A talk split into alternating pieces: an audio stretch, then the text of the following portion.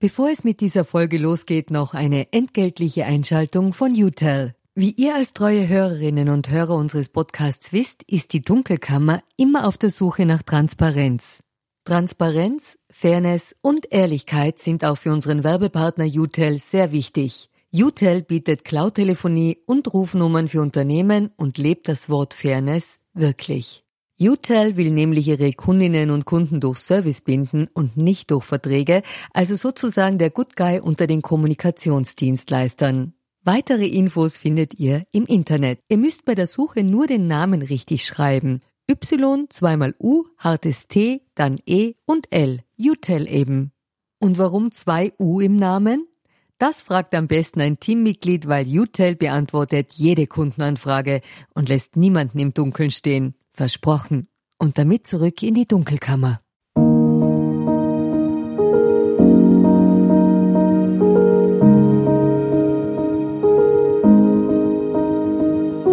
Herzlich willkommen in der Dunkelkammer. Mein Name ist Michael Nickbasch, ich bin freier Journalist und beschäftige mich mit mächtigen Menschen.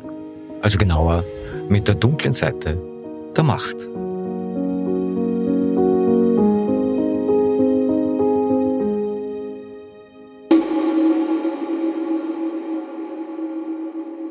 Das ist die 29. Ausgabe der Dunkelkammer und ich darf mich einmal mehr ausgiebig bei euch fürs äh, rege Interesse bedanken.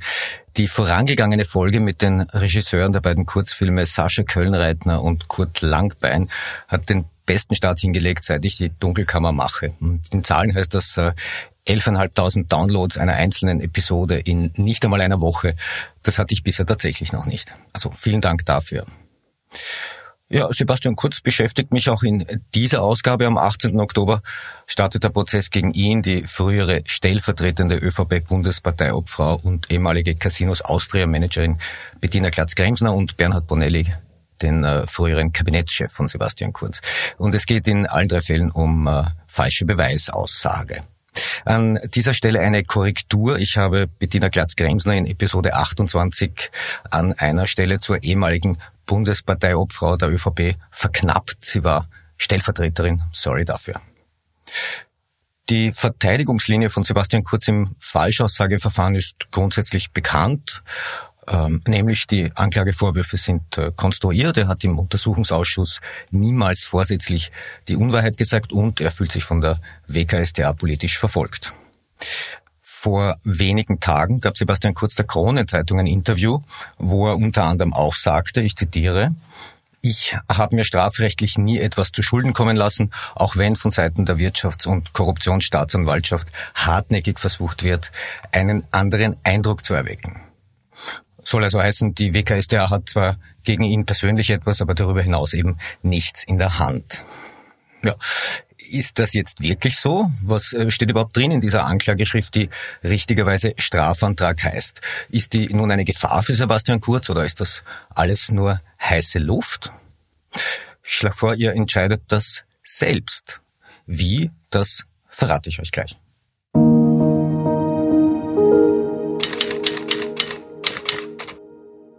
Vorneweg noch zwei Hinweise in eigener Sache. Wir entwickeln die Dunkelkammer weiter. Auf vielfachen Wunsch werden wir künftig äh, vollständige Transkripte der Sendungen zur Verfügung stellen, insbesondere der Interviews. Ihr findet sie ab demnächst in den Episode Notes der jeweiligen Ausgabe.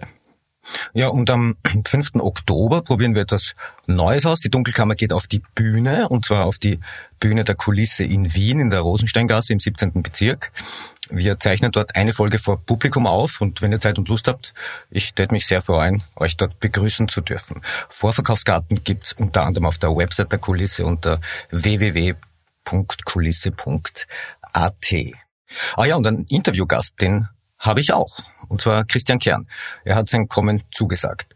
Äh, Christian Kern hat in seinem Berufsleben ja so einiges ausprobiert. Derzeit ist er unter anderem in einem Kinofilm zu sehen. Da spielt er eine Art Wegbegleiter von Sebastian Kurz. Ja, und in dem Punkt haben Christian Kern und ich tatsächlich etwas gemeinsam. Ja, also Gesprächsthemen hätten wir ohne Zweifel. freue mich auf euren Besuch. Wie gesagt, 5. Oktober, 20 Uhr, Kulisse Wien.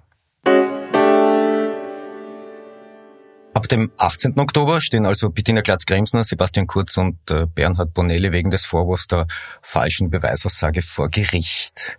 Die Grundlage ist äh, besagter Strafantrag der WKSDA. Er hat insgesamt 108 Seiten ähm, geschrieben von der WKSDA, geprüft und genehmigt von den sogenannten Oberbehörden, also der Oberstaatsanwaltschaft Wien und äh, dem Justizministerium. Der Strafrahmen bei falscher Beweisaussage liegt bei bis zu drei Jahren Haft. Das ist hier aber ein sehr, sehr theoretischer Wert, denn die Angeklagten sind allesamt unbescholten. Was ist also von diesem Strafantrag zu halten?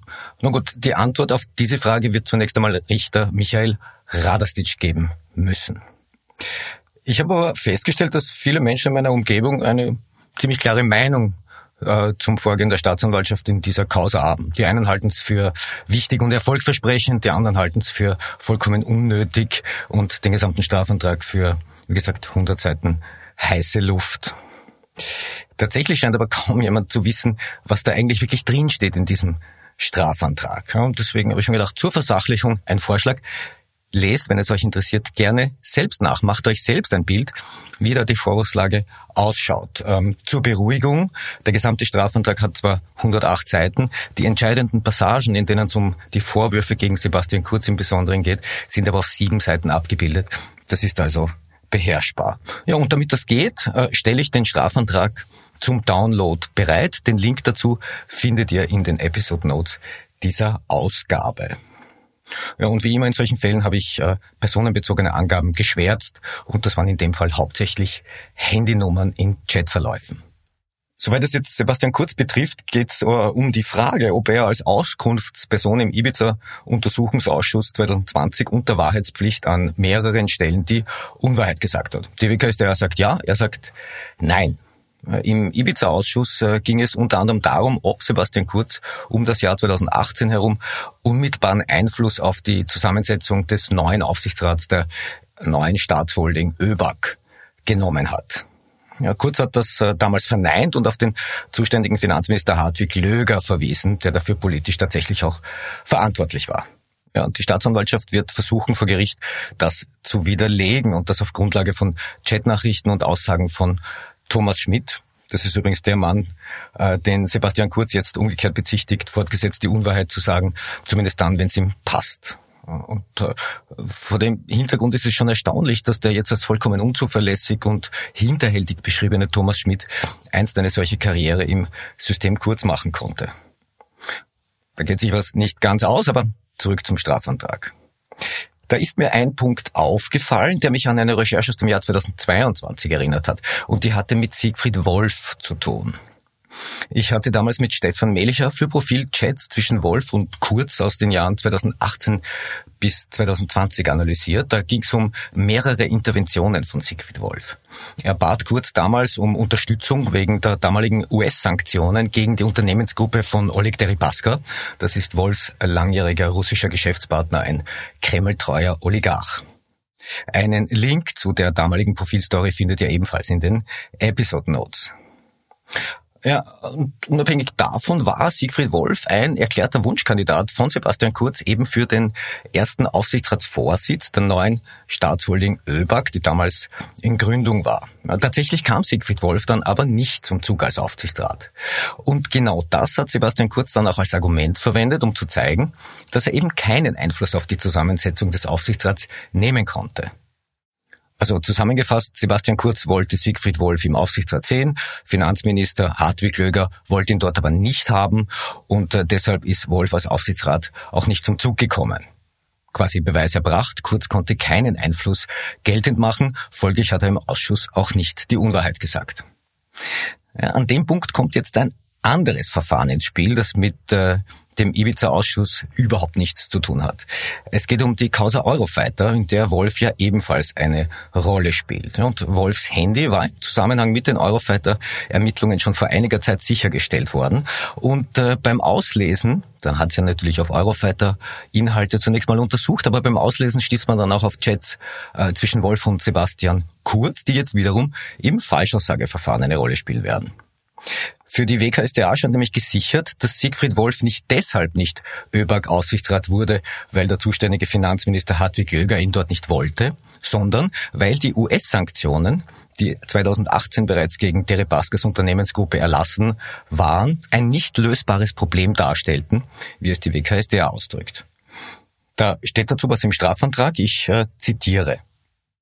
Die Auswertung der Nachrichten zwischen Kurz und Wolf zeigt, dass die beiden über längere Zeit im intensiven Austausch zur ÖBIP bzw. ÖBAG waren, dass Kurz selbst initiativ wurde, dass es ein Versprechen von Kurz an Wolf gab und dass Wolf erst aufgrund des trotz intensiver Bemühungen nicht lösbaren Problems der US-Sanktionen nicht als Aufsichtsratsvorsitzender bestellt wurde, sondern ein Überbrückungskandidat gesucht werden musste, der den Platz für Wolf übernimmt und auf Aufforderung freimachen würde. Zitat Ende. Jetzt könntet ihr euch natürlich fragen, warum US-Sanktionen da eine Rolle gespielt haben sollen, was das mit der Staatsholding ÖBAG zu tun haben könnte oder der Personalie Wolf. Nun, an der Staatsholding hängen ja Beteiligungen an einigen großen Firmen, etwa OMV, A1 Telekom, Verbund, Österreichische Post. Ja, die sind alle an der Börse notiert und da will man natürlich auch US-amerikanische Investorinnen und Investoren ansprechen. Und wenn da jetzt im Umfeld eines Aufsichtsrats der Staatsholding US-Sanktionen bestehen, dann ist das dem Investoreninteresse wenig überraschend nicht ganz so zuträglich. Daher war das eine heikle Sache.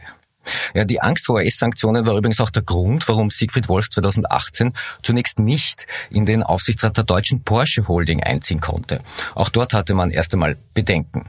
Ja, und auch davon war in den Chats zwischen Kurz und Wolf äh, die Rede. Also das Thema Porsche war ein Thema in den Chats. Ja, Klammer auf, Wolf wurde dann äh, 2019 zumindest Aufsichtsrat von Porsche, aber eben nicht der ÖBAG. Ja, all das lässt sich im Strafantrag nachlesen und ich darf nochmal dran erinnern, keine Angst vor den 108 Seiten.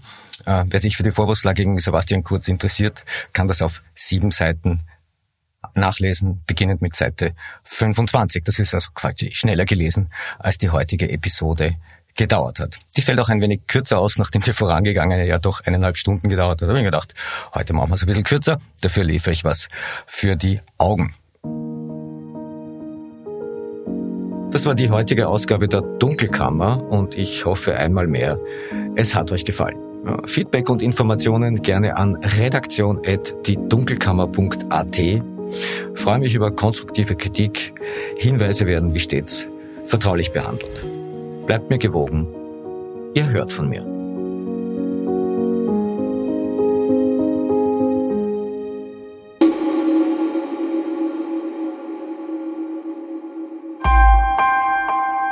Missing Link